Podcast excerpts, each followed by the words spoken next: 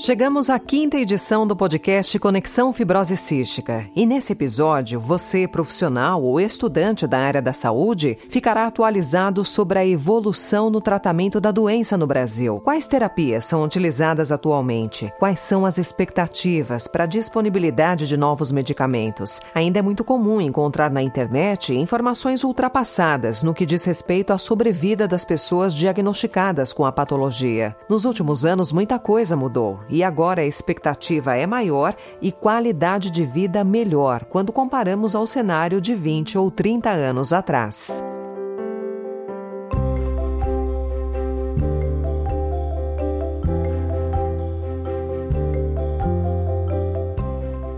E para esse programa teremos a colaboração de três especialistas: Dr. Marcelo Defúcio. Eu sou o Dr. Marcelo Defúcio, médico pneumologista, coordenador da Comissão Científica de Fibrose Cística da Sociedade Brasileira de Pneumologia e Tisiologia e sou coordenador do Centro de Referência de Fibrose de Adultos do Hospital Júlia Kubitschek, da Fundação Hospitalar do Estado de Minas Gerais, em Belo Horizonte, Minas Gerais. Dr. Carlos Henrique Madeiros Castelletti. Eu sou pai de duas meninas. A mais velha, de 11 anos, tem fibrose cística e foi meu primeiro contato efetivamente com a doença. De formação, eu sou biólogo da Universidade Federal de Pernambuco, com doutorado em biotecnologia pela Rede Nordeste de Biotecnologia. Atualmente sou pesquisador do LICA, no Instituto da UFPE, e do IPA, do Estado de Pernambuco. Trabalho na área de genômica e bioinformática, onde procuramos entender que efeito as variações genéticas podem causar na estrutura da proteína. E a doutora Carolina Severo. Olá, meu nome é Carolina Severo, sou médica pneumologista e faço parte da equipe de atendimento a pacientes adultos com fibrose cística do Hospital de Clínicas da Universidade Federal do Paraná. O Conexão Fibrose Cística faz parte do programa de Educação e Pesquisa do Instituto Unidos pela Vida, que desenvolve projetos que levam informações sobre a doença a profissionais e estudantes da área da saúde.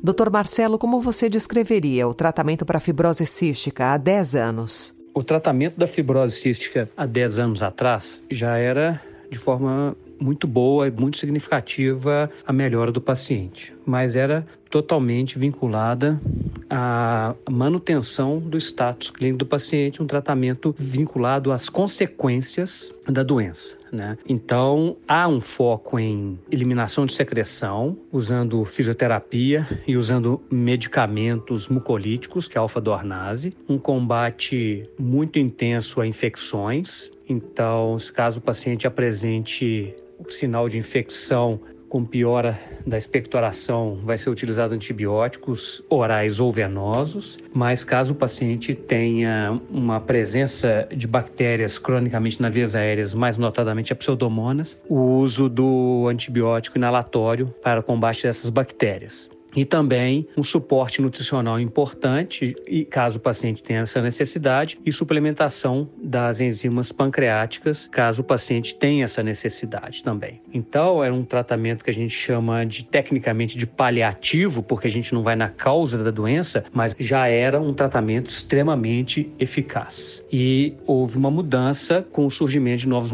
medicamentos, mais notadamente a partir de 2011. E a partir de 2011, como foi a evolução no tratamento da doença? Então, a partir de 2011, com o surgimento de medicamentos que atuam exatamente no defeito celular da fibrose cística, onde o canal de cloro que é defeituoso ele vai voltar a funcionar de forma adequada, vamos falar assim, houve uma, um caminho de para um tratamento que não fosse só paliativo, fosse só cuidar das consequências da fibrose cística, fosse a gente conseguir realmente resolver o problema celular que leva a secreções espessas, é, dificuldade de absorção de nutrientes pelo intestino. Então, com o surgimento desses moduladores da CFTR, que é a CFTR é a proteína defeituosa na membrana das células epiteliais, corrigiria esse defeito de transporte de cloro de forma que as secreções espessas, principalmente na via respiratória, ia ficar mais controlável e aí consequentemente o paciente ia ter menos infecções, mais eliminação de secreção e maior conservação da parte pulmonar.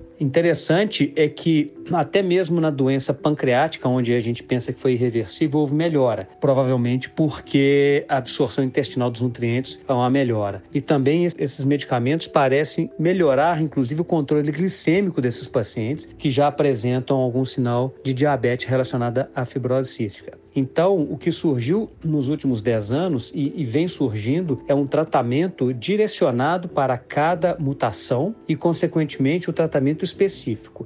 É, não é um remédio que toma uma vez e, e, e o paciente está curado, ele tem que manter o uso desse medicamento continuadamente, mas não tem dúvida que foi uma revolução no tratamento. É óbvio que é, alguns pacientes podem responder melhor do que outros a esse remédio, a esses remédios, que é mais do que um remédio, então ele é variado de acordo com a mutação genética do paciente, mas não há dúvida que é uma revolução e que a expectativa é que esse tratamento específico na CFTR só melhore com o passar dos anos. E na sua avaliação, Dr. Marcelo, qual foi o impacto da evolução no tratamento no acompanhamento das pessoas com fibrose cística? Não há dúvida que a evolução do tratamento da fibrose cística é algo impressionante. A gente não pode menosprezar a evolução que houve no início dos anos 90 com o surgimento da alfa-dornase, que possibilitou realmente uma higiene brônquica adequada e uma melhora de quantidade e qualidade de vida magnífica nos pacientes com fibrose cística. E daí então recursos como melhora da suplementação de enzimas pancreáticas, melhora da suplementação nutricional e melhora também de antibióticos por via inalatória. Esse tratamento que nós tínhamos antes já foi extremamente revolucionário e é muito revolucionário. Agora, o impacto que a gente espera que os moduladores e potencializadores da CFTR vai ocorrer, vão gerar os pacientes, deve ser muito impressionante. No Brasil, a gente ainda tem pouca experiência com esses medicamentos, mas a pequena experiência que a gente já está tendo com alguns pacientes que estão usando esse medicamento nos deixa extremamente animados com a resposta clínica dos pacientes. E é, os médicos é, os, o, de outros países que a gente tem contato contato, que tem um pouco mais, tem mais pacientes em uso, são unânimes em dizer que é um tratamento, muitas vezes, eu vou me atrever a usar um, um, um termo não médico, que é o milagroso, mas em alguns pacientes acontece isso, um impacto clínico magnífico. Então, o tratamento da fibrose cística vem nos últimos mais de 20 anos melhorando de forma significativa e exponencial, e agora, mais notadamente na última década, com o surgimento dessa nova classe de medicamento que trata diretamente o problema, a expectativa nossa é de trazer, não vou dizer uma normalidade, mas uma quase normalidade de vida dos pacientes com fibrose cística em relação ao comum da população. É extremamente animador o futuro do tratamento da fibrose cística. A primeira geração de moduladores se mostrou eficaz para algumas classes de mutações e para a principal mutação, a delta F508, que atinge 70 a 80% da população. A segunda geração de moduladores, segundo o Dr. Carlos Henrique Madeiros Castelletti, é mais eficiente e tem se mostrado muito animadora do ponto de vista clínico do paciente. Cada medicação atua em um aspecto diferente da proteína e a combinação desses moduladores trará uma variedade de tratamentos, já que cada paciente responde de formas distintas às medicações. Dr. Castelletti afirma que há novas terapias em estudo e faz uma previsão do que pode se esperar nos próximos anos. Novos tratamentos com diferentes propósitos e de várias instituições diferentes estão em estudos, alguns em estudos clínicos, e parte desses novos moduladores de terceira geração se mostram bem eficazes para a evolução do tratamento. Para os próximos anos, podemos esperar terapias relacionadas ao gene CFTR, como as terapias com RNA mensageiro, a terapia gênica e a edição de genes, que tratam a questão antes da produção da proteína. Essas terapias trarão mais benefícios aos pacientes, visto que a expectativa é para um aumento no tempo entre as doses, e com a edição de genes poderá chegar a uma cura. Os moduladores podem ser classificados em três tipos principais: os potencializadores, os corretores e os amplificadores. O Dr. Castelletti explica a diferença entre eles e a disponibilização dessas terapias às pessoas diagnosticadas com fibrose cística. Expliquei para minha filha que os potencializadores são pessoas muito fortes, que mantêm o portão aberto para que se possa passar de um lado para o outro.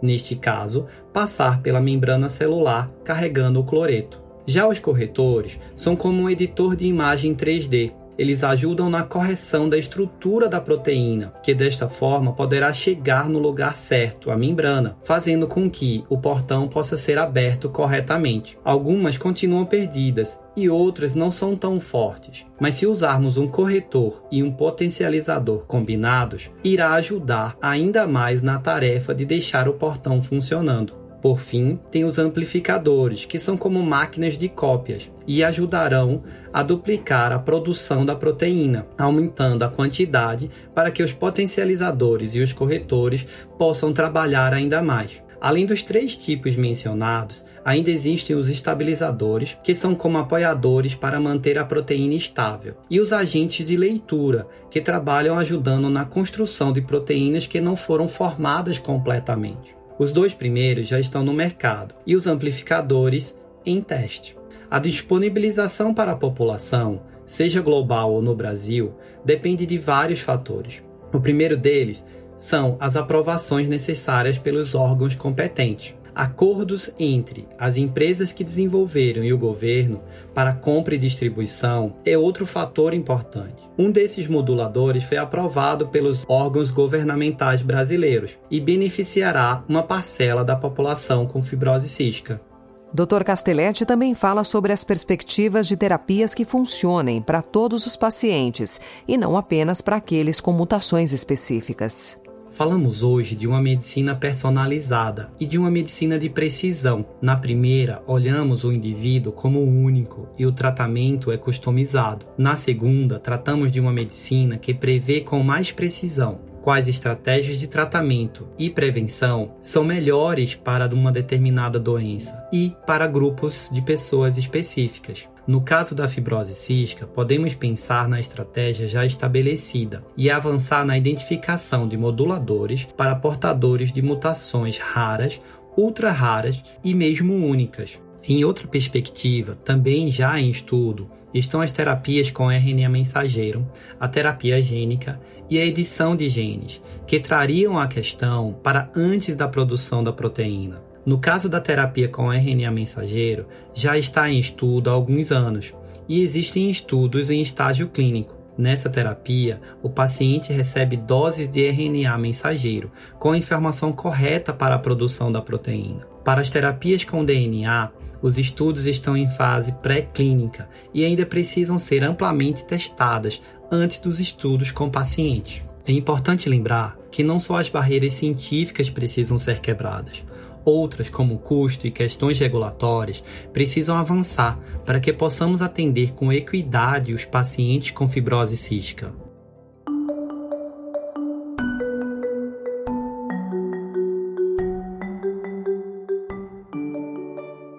Nesse cenário da evolução no tratamento da fibrose cística, é fundamental também ressaltar a importância da triagem neonatal e, consequentemente, o diagnóstico precoce. A triagem neonatal começou no início dos anos 2000 em poucas regiões brasileiras, como Sul e Sudeste, mas foi ampliada de forma significativa em 2010 e, a partir disso, foi possível visualizar o aumento no número de pessoas diagnosticadas precocemente.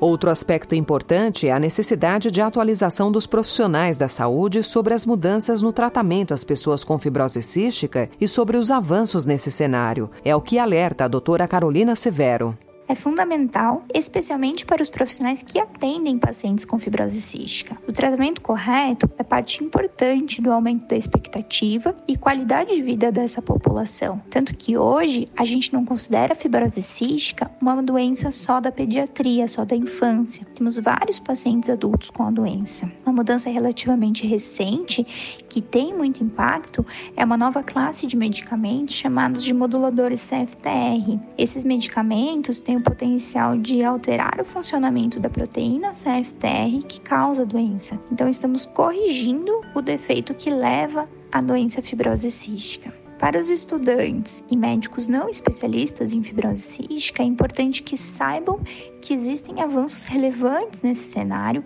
e que pacientes com fibrose cística, após diagnosticados, devem ser encaminhados para um centro de referência para ter o acompanhamento e o tratamento adequados.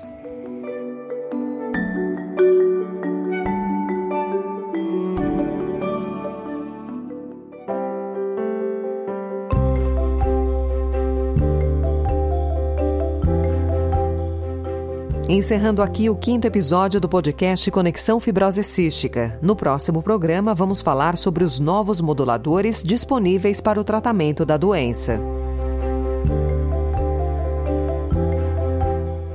Esse podcast é uma realização do Instituto Unidos pela Vida, com patrocínio da Onron. Você pode saber mais sobre todas as ações do Instituto acessando o site unidospelavida.org.br e também pode ajudar a fortalecer o nosso trabalho de diversas maneiras. Conheça em unidospelavida.org.br barra doe. A apresentação e a edição desse podcast são minhas, Alessandra Romano, com finalização de Felipe Caldo. Muito obrigada aos doutores Marcelo Defúcio, Carlos Henrique Madeiros Castelletti e Carolina Severo pela participação. E o nosso agradecimento especial a você que nos acompanhou até aqui. Até o nosso próximo episódio.